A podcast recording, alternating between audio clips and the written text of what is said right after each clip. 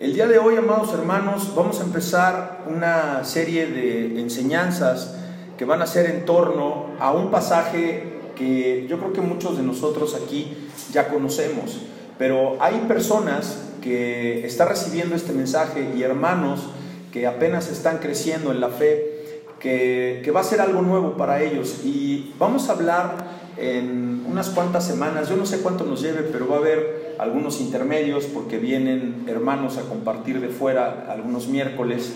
Eh, ese pasaje que tenemos en el Antiguo Testamento, y le voy a suplicar que vaya usted al libro de Éxodo, capítulo 32. Vamos a estudiar estas próximas semanas todo el capítulo 32 del libro del Éxodo. Y es el pasaje que hace referencia al becerro de oro, lleva como título el becerro de oro. Hay una gran cantidad de temas que puede uno sacar para hacer estudios eh, de la naturaleza que llevamos los miércoles y de enseñanza para la Grey con estos eh, versículos que tiene el, el capítulo 32, que son 35 versículos, los cuales comprende el capítulo 32 de Éxodo. El día de hoy vamos a leer todo el capítulo para ir ejercitando el, músculo y lo vamos a leer de forma interactiva. Así que yo voy a empezar con el versículo 1 y luego mi hermana esposa sigue con el 2, Vicky sigue con el 3, eh, el hermano David sigue con el 4, Polo sigue con el 5, 6, 7, 8, Araceli el 9. Y bueno, pues está interesante porque todos, algunos tenemos versiones diferentes y el estudio sistemático lo vamos a ir llevando semana con semana.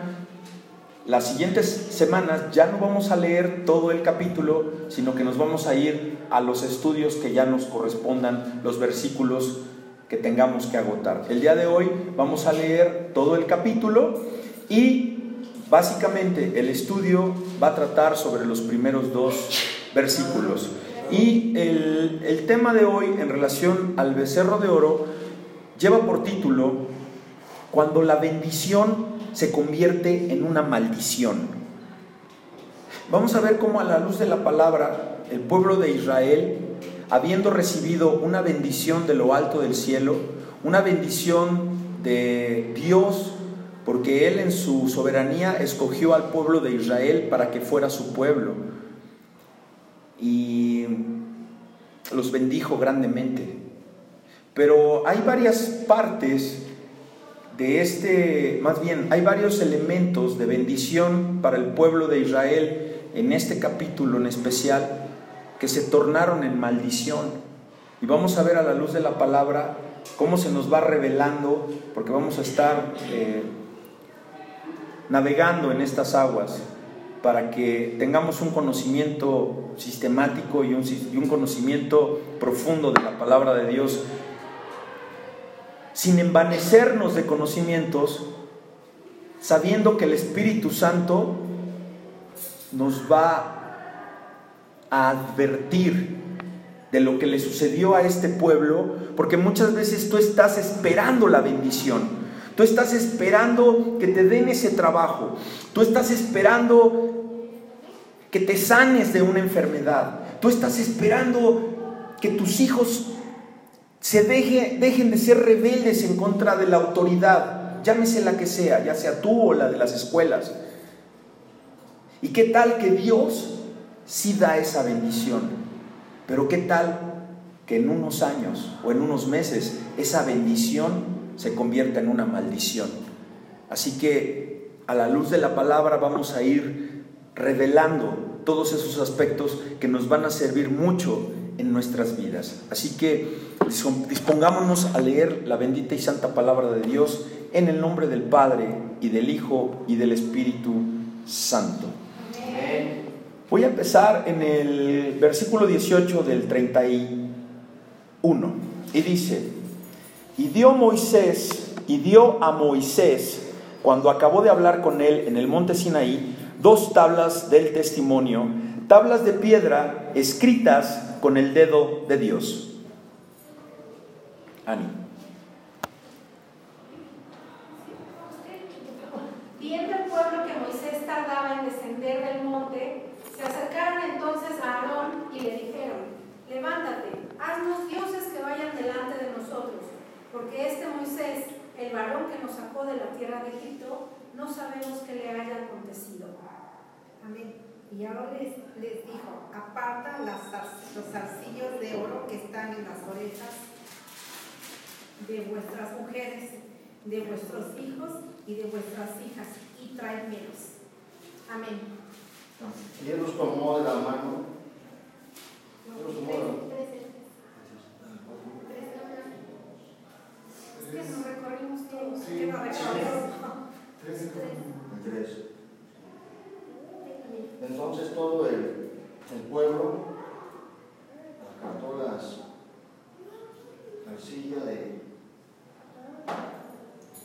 un Mira, mira, mira, mira, mira, aquí está el tres. Aquí está el tres, aquí, aquí, aquí está el tres. ¿Ya lo vio? Sí, es- Entonces todo el pueblo apartó los, las arcillas de, un, de, de oro que tenían en sus rejas. Ah, orejas, perdón. Y las trajeron a Aarón. Y él los tomó de las manos de ellos y le dio forma a cubrir, e hizo de ello un becerro de fundición. Entonces dijeron, Israel, estos son tus dioses que te sacaron de la tierra de Egipto. Y viendo esto, Aarón edificó un altar delante del becerro y pregonó, y a Aarón y dijo, mañana será fiesta para Jehová. Y al día siguiente madrugaron y ofrecieron holocaustos y presentaron ofrendas de paz. Y se sentó el pueblo a comer y beber, y se levantó a. Y se levantó a regocijarse. Entonces Jehová dijo a Moisés, anda, desciende porque tu pueblo que sacaste de la tierra de Egipto se ha corrompido. Pronto se han apartado del camino que yo les mandé. Se han hecho un becerro de fundición y lo han adorado. Y le han ofrecido sacrificios y han dicho, Israel, estos son tus dioses que te sacaron de la tierra de Egipto.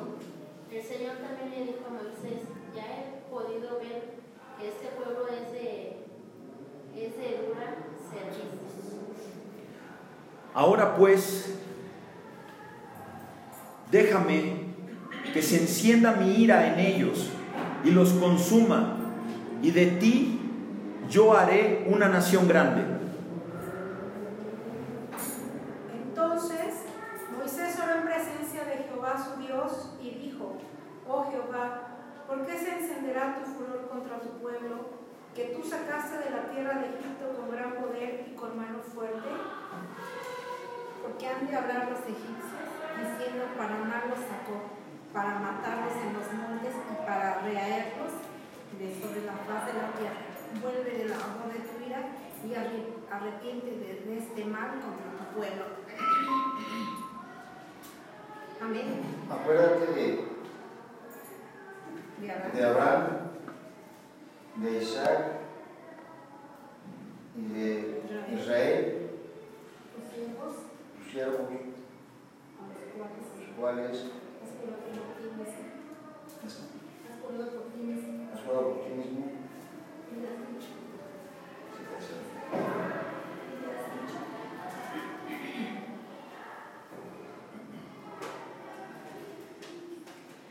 Y le has dicho, yo multiplicaré nuestra descendencia como las estrellas del cielo y daré a vosotros, A vuestra vuestra descendencia, toda esta tierra de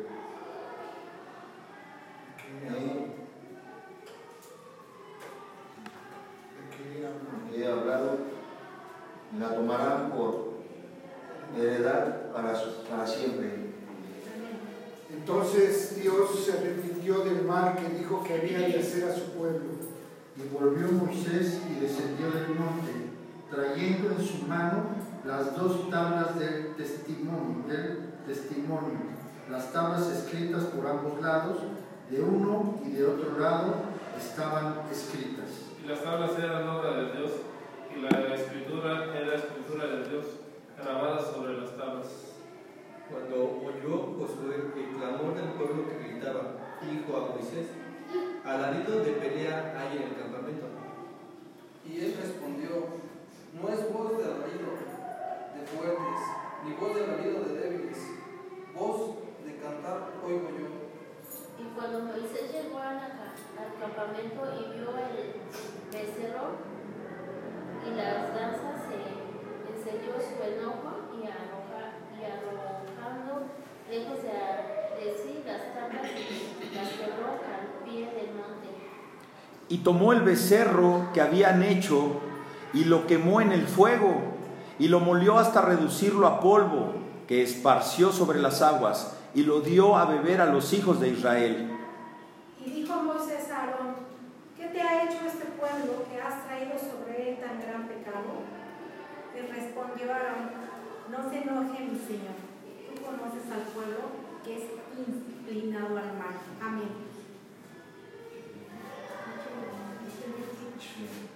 Porque me dijeron, haznos dioses que vayan delante de nosotros, porque a este Moisés, el varón que nos sacó de la tierra de Egipto, no sabemos qué le haya acontecido. Y yo le respondí, ¿quién tiene oro? Apartadlo. Y me lo dieron. Y lo eché en el fuego y salió este becerro. Y viendo Moisés que el pueblo estaba desenfrenado porque Aarón lo había permitido, permitido para, para, para vergüenza entre sus enemigos. Se puso Moisés a la puerta del campamento y dijo, ¿quién está por Jehová? Júntense conmigo y se juntaron con él to- todos los hijos de Leví. Y él les dijo, así ha dicho Jehová, el Dios de Israel, poned cada uno su espada sobre su muslo, pasad y volver de puerta a puerta por el campamento, y matad a cada uno de los hermanos, a cada, a cada uno a su hermano y a su, y a su amigo, y a su pariente. Y los hijos de Leví hicieron lo que Moisés les ordenó, y ese día cayeron al filo de espada como tres mil hombres del pueblo. Entonces Moisés dijo, hoy os habéis consagrado a Jehová, pues cada uno se ha consagrado en su hijo y en su hermano, para que él dé bendición hoy sobre vosotros.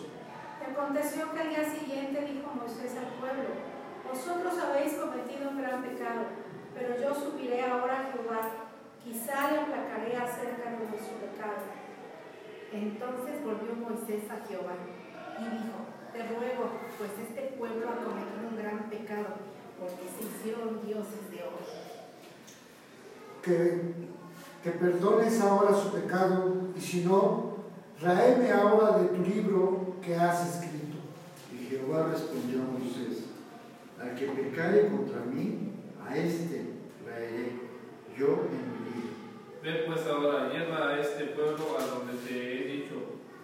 He aquí mi ángel irá delante de ti, pero en el día de- del castigo yo castigaré en ellos su pecado.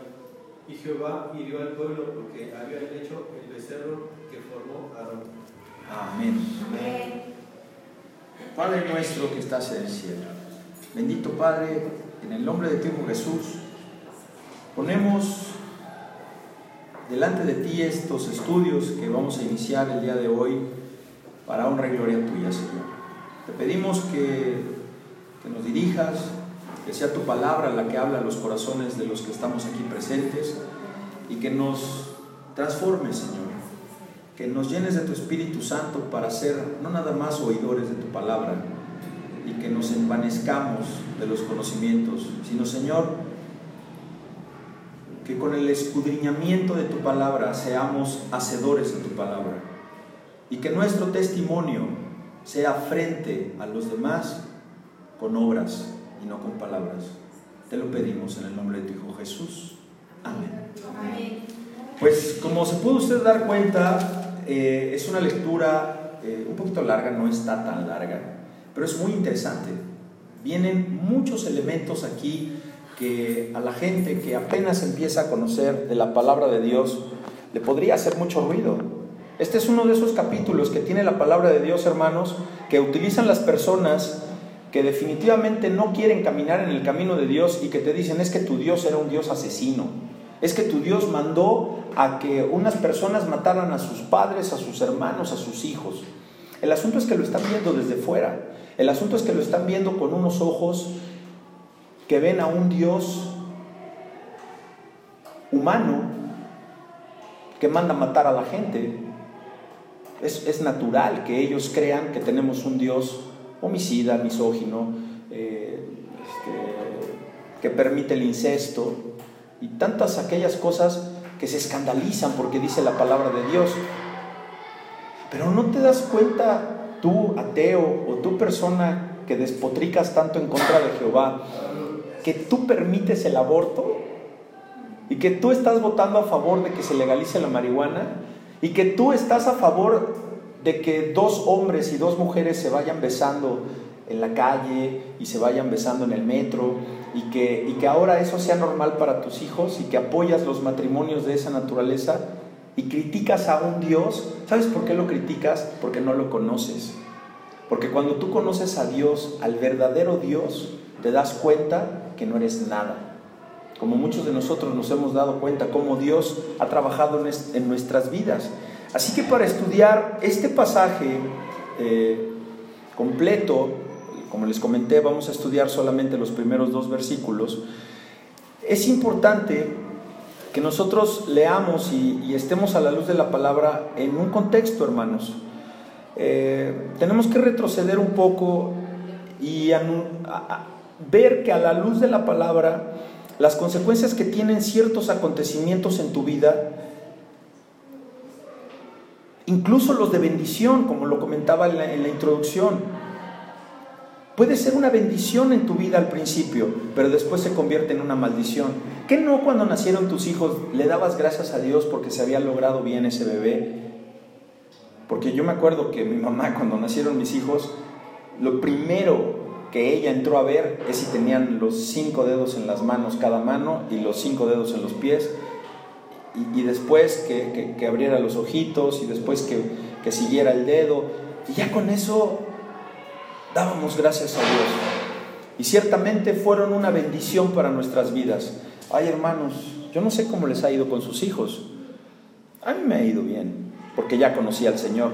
Pero hay muchas madres y hay muchos padres que todavía no conocen al Señor y están pasando muy mal rato con sus hijos. Inclusive hay padres que llegan a maldecir a sus hijos. ¿Cómo? O sea, después de 17 años, bueno, antes eran, eh, antes eran los 30, ¿no? Que los maldecían. Y después fue bajando, ya a los 25 los maldecían. No, hermanos, ahora ya a los 13, a los 14 están diciendo, maldita, ni hubieras nacido mejor, hija de tal por cual. Yo lo he visto, mujeres, señoras gritándole a sus hijas, a sus hijos. A ver, entonces, ¿se te olvidó que hace 13 años ese bebé era una bendición en tu vida? O sea, ya dejó de ser una bendición porque ahora consume drogas, porque ahora te mienta la mamá, porque ahora te avienta la sopa porque es de codito cuando ella quiere de letritas diario. Cuando compraste leche, crema al pura en vez de crema lala y que te dice que no sirves para nada. No, espérame, es que el niño no cambió solo. El niño cambió por una falta de disciplina. Y esa falta de disciplina no te sientas culpable, no es que eh, te, ponga a Dios el dedo, no, es que no sabías cómo hacerlo. Por eso qué bueno que estás aprendiendo de la palabra de Dios para que te dejes formar por Dios y que ahora que ya pasó todo ese tiempo, sí, muchos llegamos a maldecir a algún hijo, una hija, pero ya pasó. Y si no le has pedido perdón a Dios, pídele perdón a Dios. Y Él te va a perdonar.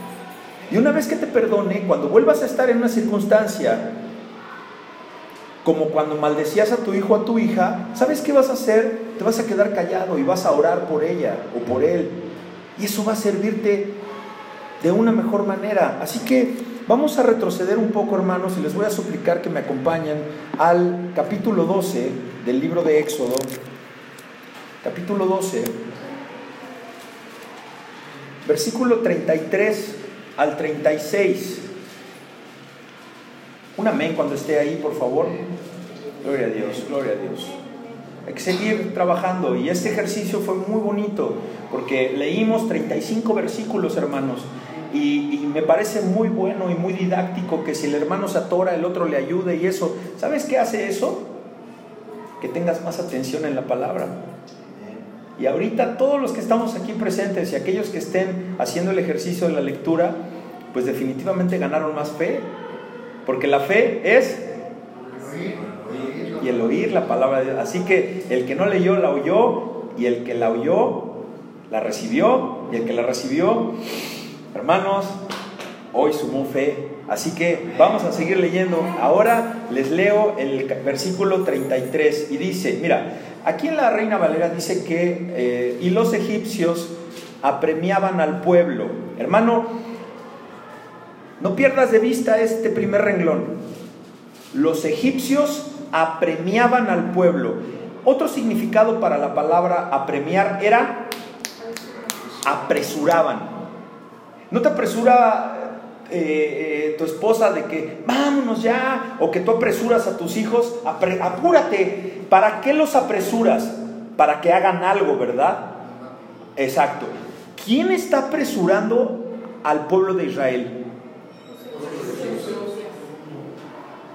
Los están apresurando. Ojo hermano, desde ahorita te quiero decir que tengas bien claro, no los están corriendo, ¿eh? O sea, no los están expulsando. No, no, no, no. Los están dejando ir y les dicen, ya. O sea, llégale. ¿Por qué? Mira, porque así se les hizo con Jehová. Fíjate lo que dice después. Dando, dándose prisa a echarlos de la tierra, porque decían, todos somos muertos. Los, los egipcios decían, eso que pasó con los primogénitos, eso nos va a pasar a nosotros, así que ya mejor que se vayan. O sea, ciertamente no los están echando como de, como, como decir, em, bueno, a ver ahorita conforme vaya el mensaje se va a ir aclarando, para que no me meta en problemas ahorita. Dice, todos somos muertos, ¿por qué? Porque creían que les iba a correr la misma suerte de los primogénitos, el 34. Y llevó el pueblo su masa antes que se leudase, sus masas envueltas en sus sábanas sobre sus hombros. E hicieron los hijos de Israel conforme al mandamiento de Moisés, pidiendo de los egipcios alhajas de plata y de oro y vestidos. Aquí, hermanos, hacemos una pausa. El mandamiento de Moisés quiere decir que Dios ya le había dado ciertos mandamientos al pueblo de Dios. Esos mandamientos son la ley de Moisés y esa ley de Moisés es la ley que se conoce como la ley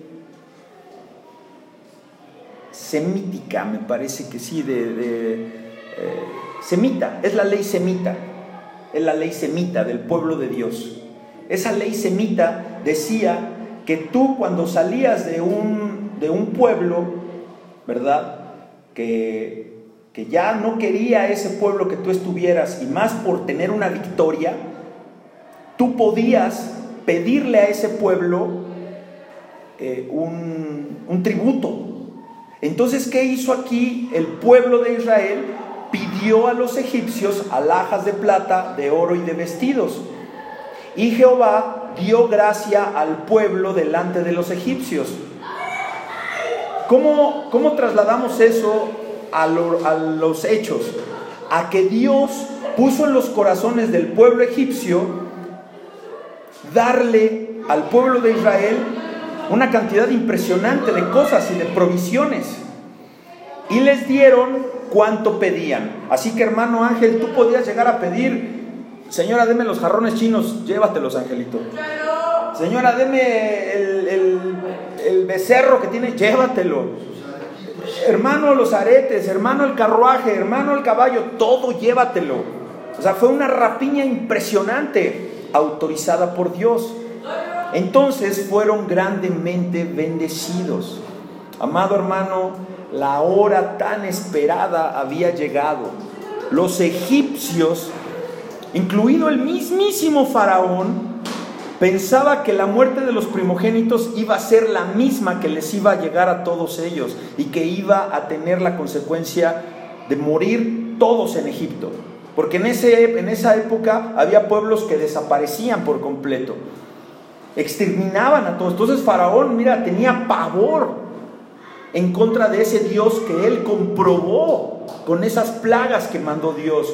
Y la gota que derramó el vaso, pues fue la de los primogénitos. Entonces dijo, váyanse, y eso está en el versículo 33. Además de los israelitas, le voy a explicar que regrese al capítulo 32.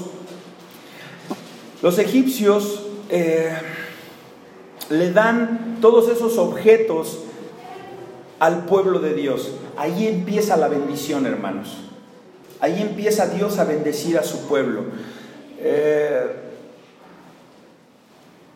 con esta ley semita, estamos hablando de una indemnización que recibió el pueblo. Hermano, tú nada más ponte a pensar, ellos traían en su corazón arraigado un dolor de más de 400 años de esclavitud. Bueno, no llegaron esclavos, llegaron muy bien y después fueron hechos esclavos. Pero había dolor, generaciones y generaciones. Ya la generación que salió de Egipto, todos ya eran esclavos. Y bueno, en 400 años muchos de ellos ya eran nietos y bisnietos de esclavos. ¿Tú te imaginas el dolor que había en sus corazones? Que cuando tuvieron la oportunidad de pedir una indemnización, ¿qué pidieron? Todo, hermanos. Todo. Si se cuenta que fueron varones de 20 en adelante, 600 mil, sin contar a niños y mujeres. Estamos hablando de que el pueblo salió más de 2 millones de personas de, Egipto. Se llevaron tiendas, se llevaron animales, se llevaron carros, se llevaron armamento, se llevaron joyas, se llevaron pieles, se llevaron oro, plata, bronce, porque Dios los bendijo en esa medida, hermanos.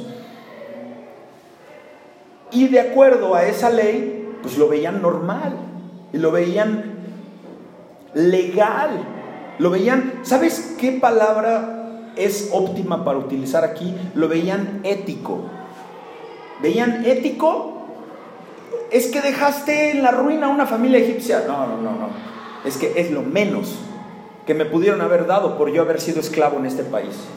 Porque ahora sí que ya me voy, me quieren dar una patada en el trasero, no, a mí me dan todo. Si no me llevo la casa porque no me lo puedo echar encima. Esa fue la gran bendición que Dios les empieza a dar a, los, a los israelitas. Repito, hermanos, Israel no huyó de Egipto, esa era la palabra correcta. Israel no salió huyendo despavoridamente por un pie que estaba subyugándolos. No, no, no, ellos salieron por la puerta grande. Sí, iban perseguidos, pero, pero iban sabiendo que se podían ir, porque así lo había dispuesto Faraón. En esa época, para que quede como récord, y debes de saber que el faraón que estaba en turno era Ramsés. Se conoce como Ramsés, pero originalmente era Ramesés II, Ramesés II. Y como salió como un ejército victorioso que había despojado a su opresor, salió con alegría, salió lleno de riquezas por el miedo que Dios puso en los egipcios de que si no los dejaba salir, esa nación iba a acabar. Ahora, hermanos, que la palabra misma nos revele cómo más tarde esos obsequios serían primero de bendición, mucha bendición, pero también de maldición. Así que le voy a suplicar que vaya usted al capítulo 25 del libro de Éxodo, porque va a ser una esos obsequios que recibieron cuando salen van a ser una, una fuente para la, ofrenda del tabernáculo. Y dice el 25, por favor. Si lo, si lo quiere leer, hermano, por favor. Sí, 25 del 1 al 8, por favor. Dice la palabra de Dios. el Señor habló a Moisés diciendo, di a los hijos de Israel que tomen para mi ofrenda de todo varón que la diere de su voluntad de corazón, tomaréis mi ofrenda. Esta es la ofrenda que tomaréis de ellos, oro, plata, cobre, azul, púrpura, carmesí, lino fino, pelo de cabras, pieles de carneros teñidas de rojo, pieles de tejones, madera de acacia, aceite para el alumbrado, especias para el aceite de la unción y para el incienso aromático, piedras de onis, piedras de encaste para el efod y para el pectoral. Y harán un santuario para mí y habitaré en medio de ellos. Amén. Ahí está ahí, hermanos. A ver, hermano, ¿de dónde sacaron todo esto? Pues ya lo traían. Ahora, ojo, ¿eh? Esta es la ofrenda que pidió Dios para su tabernáculo. Y aparte al pueblo le quedó lo suyo, ¿eh? O sea, ¿te das cuenta cuánto sacaron de Egipto? Porque dice el número 2, di a los hijos de Israel que tomen para mí ofrenda. ¿De dónde iban a tomar? Pues de la plata que tenía, del oro que tenía, del azul, de púrpura, de camesí, del lino fino, del pelo de cabra, de todo esto, hermanos. Es una lista muy grande. ¿Fue de bendición para el pueblo esa ofrenda? Sí. ¿Por qué? Porque gracias a eso cumplieron con el mandato de Dios. Y a la fecha nos continúa esa bendición de cuando tú ofrendas, de cuando tú das algo que Dios te bendijo. Ahora le voy a suplicar que vayamos a otra vez al 32, por favor. Al 32.1.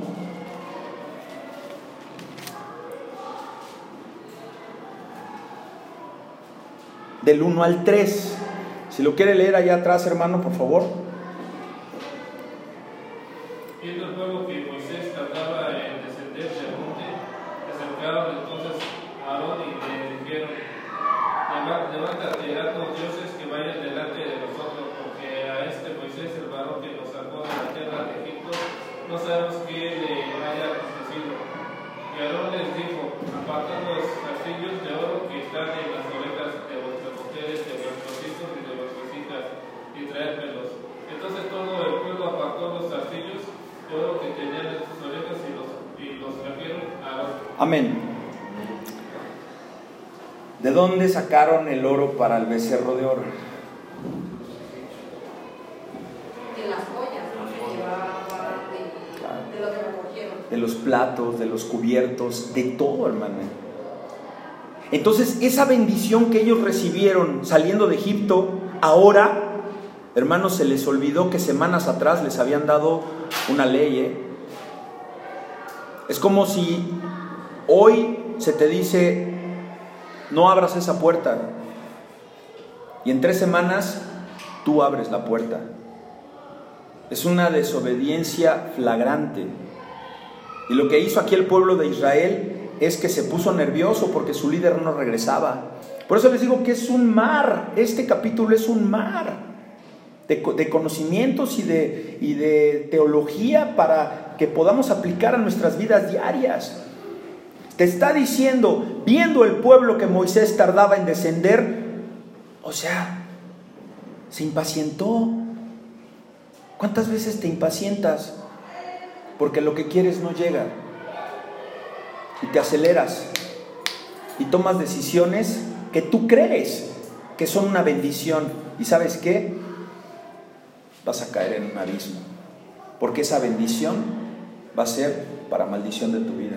Como fue para el pueblo. Entonces le dice, le dice el pueblo, entonces le dice, Aarón les dijo, aquí pongamos una pausa y, punto y aparte, porque Aaroncito también tuvo lo suyo. O sea, Aaroncito que tan fácil como que llega el pueblo y le dijo, pues haznos un becerro de oro para adorarlo. Y Aarón luego, luego dijo, sí, sí, sí, lo voy a hacer. Eso va a ser parte de uno de los estudios que hagamos en una semana, la conducta de Aarón, porque a ese Aaroncito lo vamos a poner con lupa. Pero lupa al sol para quemarlo ahí, porque qué barbaridad.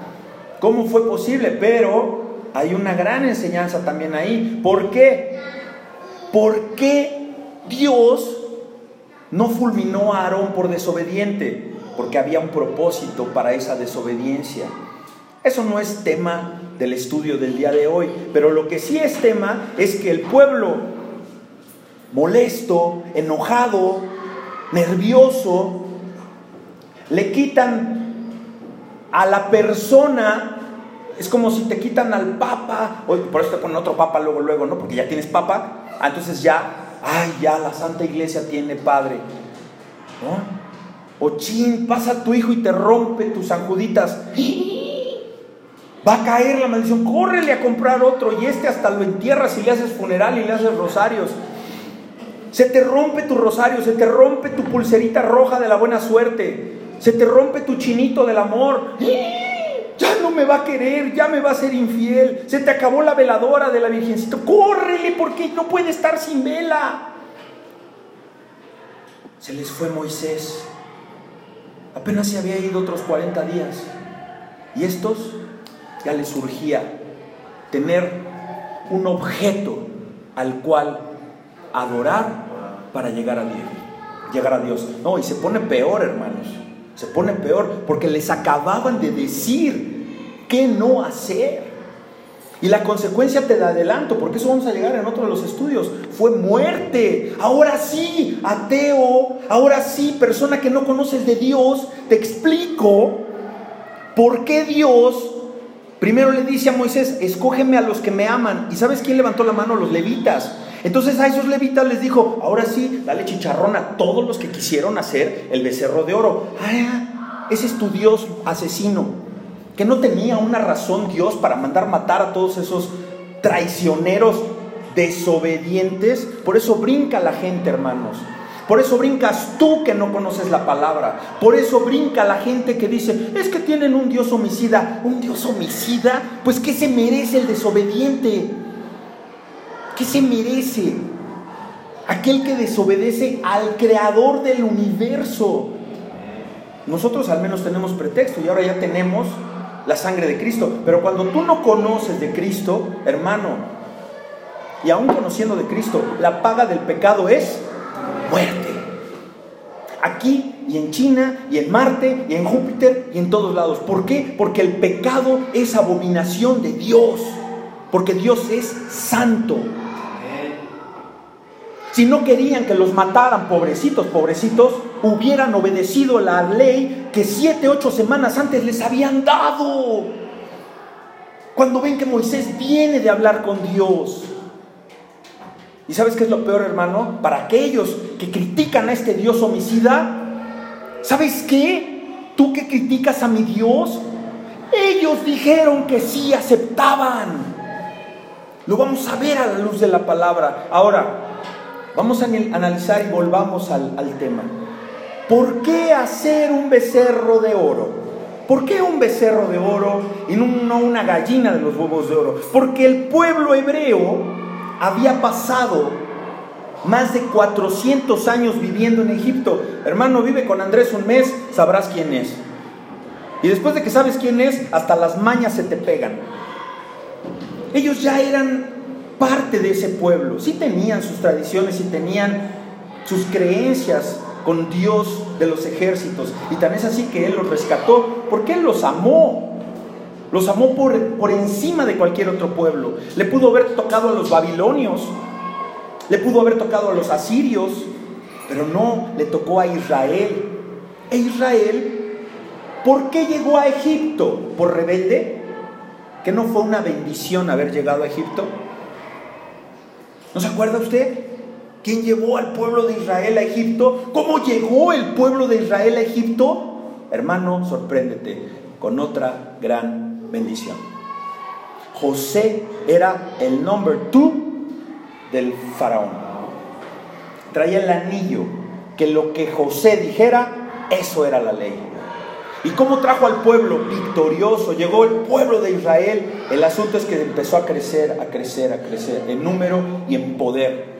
Y llegó otro faraón que ya no sabía de lo que había pasado con José y los empiezan a someter como esclavos. otra bendición,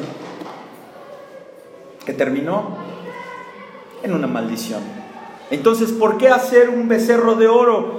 Pues por la influencia que el pueblo de Israel tenía de los egipcios. Pero fue una influencia negativa. A ver, ¿por qué el pueblo de los Estados Unidos de Norteamérica es ahora una de las más grandes potencias mundiales? ¿Y por qué en ese país, pues, hay mucho... Eh, mucha influencia de la palabra de Dios, porque fue fundada con la palabra de Dios. Porque su fundación de ser un terreno hostil de indios, apaches, fueron evangelizados. Esos indios, hermanos, no llegaron a ser balaseados, ni torturados, ni llegaron a darles espejitos por su oro. No, hermanos, ahí llegaron los famosos pilgrims, llegaron los peregrinos.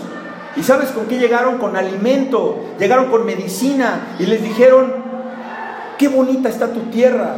Ya después se corrompió todo y así que fue hasta la guerra civil y acabaron con todas las tribus. Ya después se corrompió. Pero el inicio es un inicio cristiano que venía de Londres, de, de la Gran Bretaña. Porque la Gran Bretaña se había separado del yugo de Roma.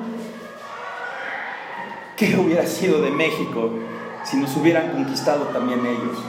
Cuando nosotros nos conquista lo peor de lo peor. A transar, a defraudar, a robar, a violar, a ultrajar, a asesinar. El pueblo de Dios fue bendito por Dios, pero se corrompió por con los que se fue a vivir. Hermanos, usted que vive aquí, yo que vivo en mi colonia, yo que vivo en el edificio, en la unidad donde yo vivo, soy luz.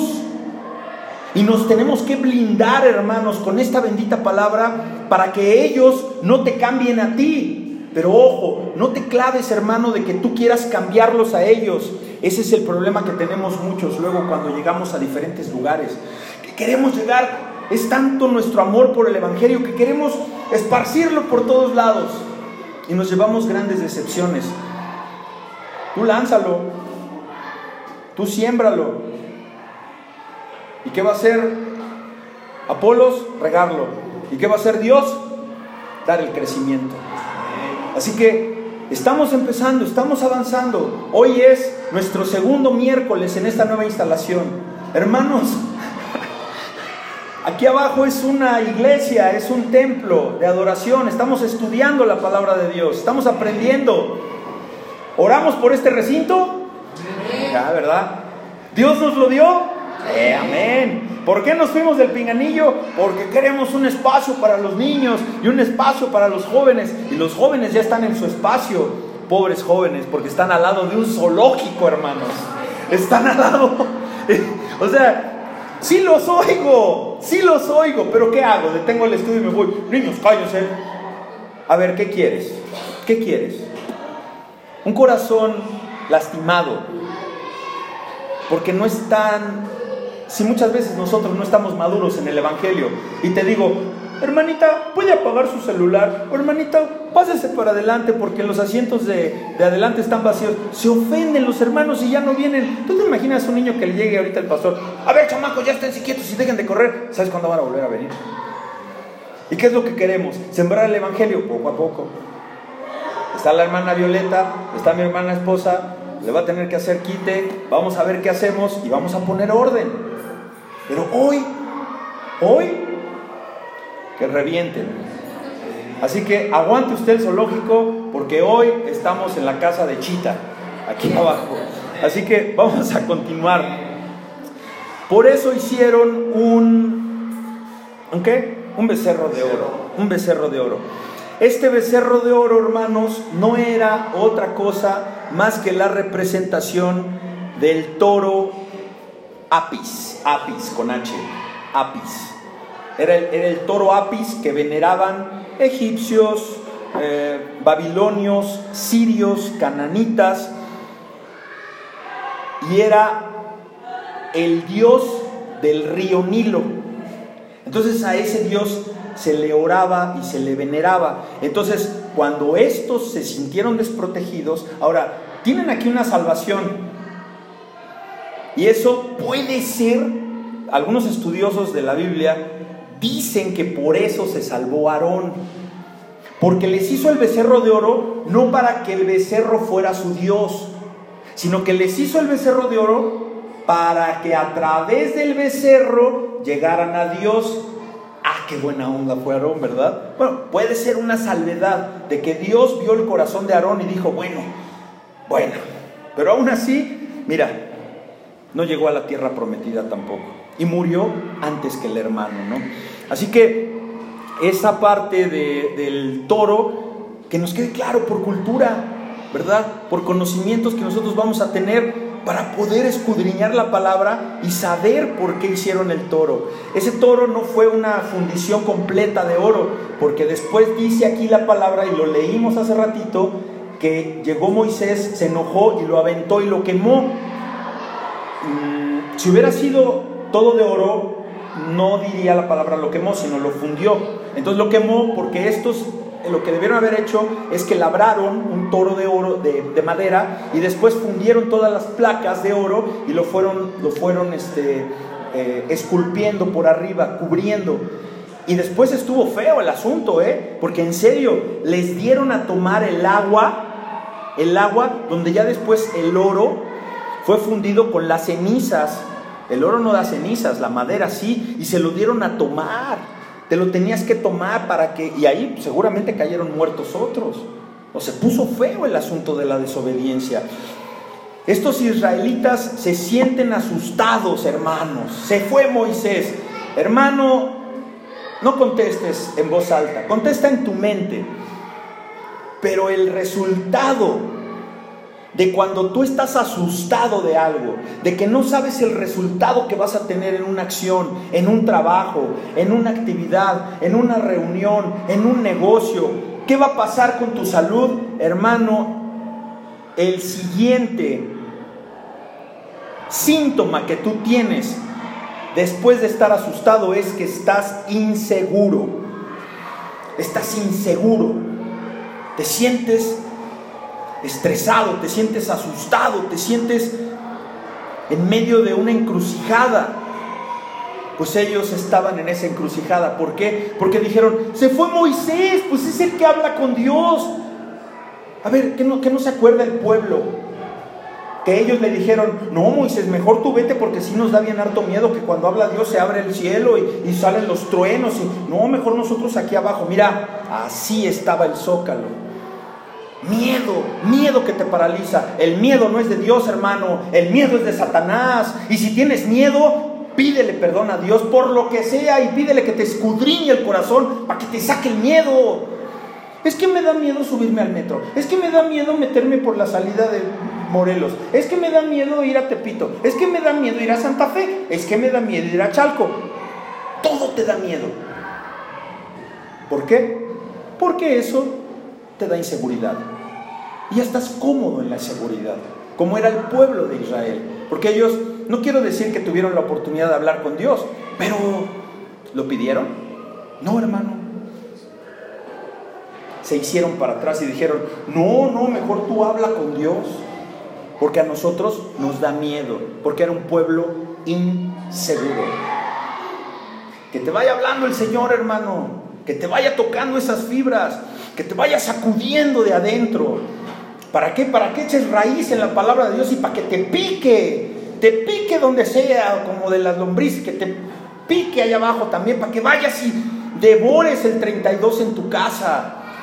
Y lo leas en dos o tres versiones y digas, wow, y que te salgan preguntas, porque del, 31, del 32, pues te sigues al 33. Y seguramente cuando estés en el 33 vas a leer 33, 11 y vas a decir, ¿cómo que entonces Moisés vio cara a cara a Jehová? Pues que no dice que nadie ha visto cara. Y que te dé vuelta la cabeza y vuelta y vuelta. Y ojalá que tengas una Biblia que te pueda tener una concordancia y que digas, pastor, pero es que no entiendo, ¿cómo que si dijo cara a cara? Es que entonces había una cortina de humo que hablaba entre ellos. Hermanos, hay cosas fascinantes en la palabra de Dios. Pero eso es cuando nos interesamos en las cosas de Dios.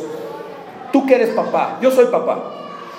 A mí, ¿sabes qué me encanta de mis hijos? Que se interesen en mis cosas. Ah, cómo me da felicidad. Bueno, hasta lo que quieras me sacan.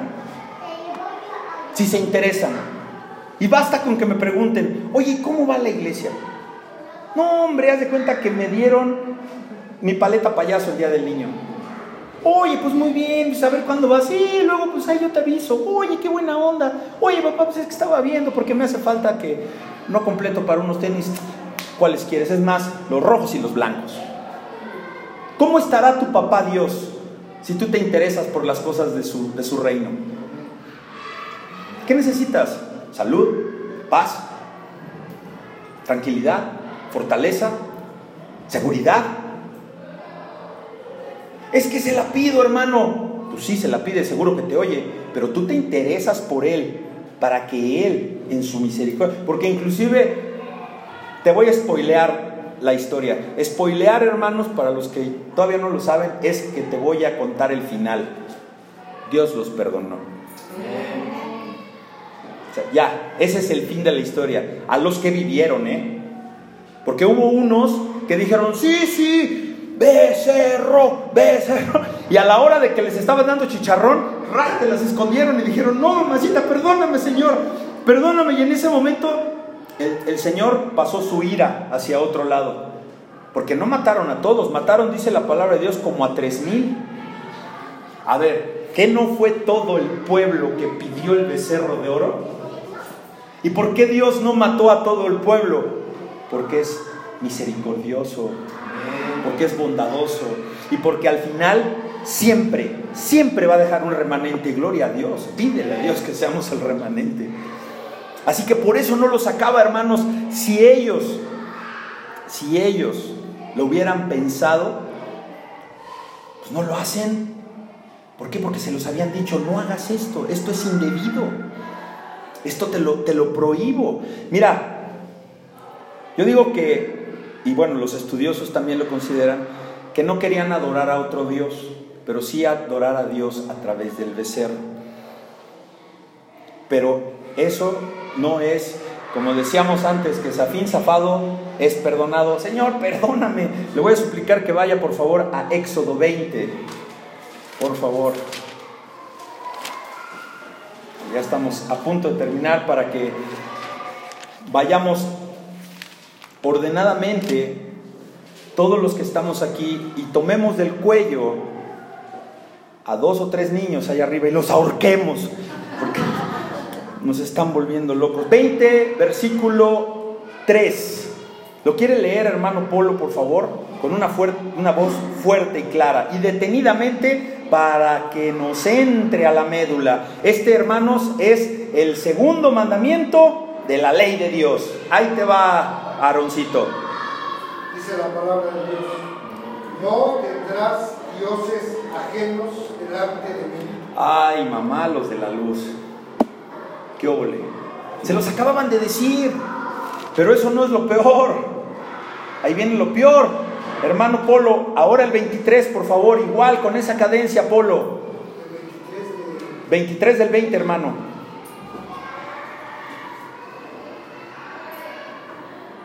Dice la palabra de Dios, no hagáis conmigo dioses de plata ni dioses de oro os haréis. Híjole. ¿Estás viendo y no ves? A mí me quedó, ¿eh? A mí me quedó. Porque luego anda uno predicando las buenas nuevas y qué tal eres en tu casa. A mí me quedó, ¿eh? No le estoy hablando a nadie, ¿eh? A mí me quedó. Y me quedó esta semana. Y este mensaje a mí me predicó para lo que tengo mañana por hacer, porque tengo una cita bien cañona. Pero eso no es lo peor, viene lo más peor. Vámonos a Deuteronomio rápidamente, hermanos. Deuteronomio, capítulo 27.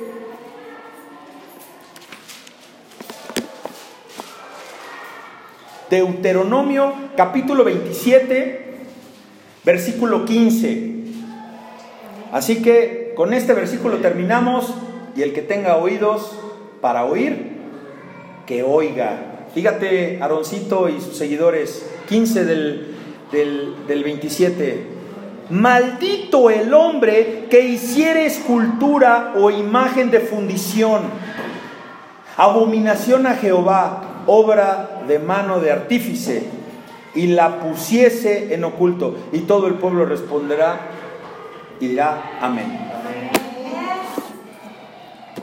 Síguele jugando al vivo, hermano. Hermano, pero es que yo ya rompí mis anjuditas amarrazos. Hermano, pero es que yo ya las cuentitas de mi rosario ya las puse de adorno.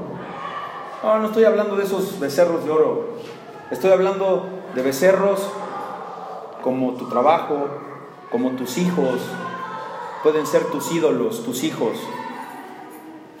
Y lo insisto y lo reinsisto porque yo lo vivo a diario, hermanos. Yo lucho, lucho contra las fuerzas del maligno para que hagan, que quieren hacer unos inútiles a mis dos hijas y a mi hijo. Lucho, una lucha espiritual de rodillas para que Dios le estorbe a las personas que les facilitan la vida a mi hijo y a mis dos hijas. Y ahora a mi nieto. Que si se cae, llegas, lo abrazas y le dices, levántate. Que si no se puede subir a la resbaladilla, hijo, un piecito primero y luego el otro y luego el otro. No lo subas, porque es lo mismo subirlo a la resbaladilla que al rato arreglarle un problema de un hijo no deseado. Es lo mismo.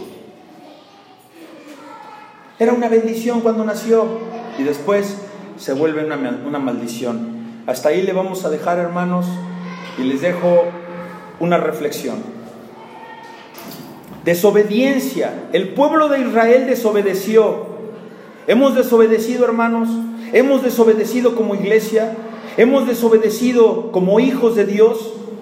Hermano santo de Dios, esa desobediencia al pueblo de Dios le contó por pecado. ¿Y qué pecado? Porque el pecado lleva al pecado. Pero ¿qué pecado los llevó a desobedecer? Amado hermano, la impaciencia.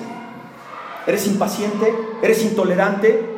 ¿Quieres que las cosas sean rápido y a tu manera? Ten cuidado, hermano, porque vamos a estudiar la próxima semana la impaciencia espiritual. Y de ahí se viene todo en cascada para abajo. Así que vamos a darle gracias a Dios, vamos a orar, le voy a suplicar que se ponga de pie, que cierre sus ojos y que se olvide de la revolución que está sucediendo allá y que oremos.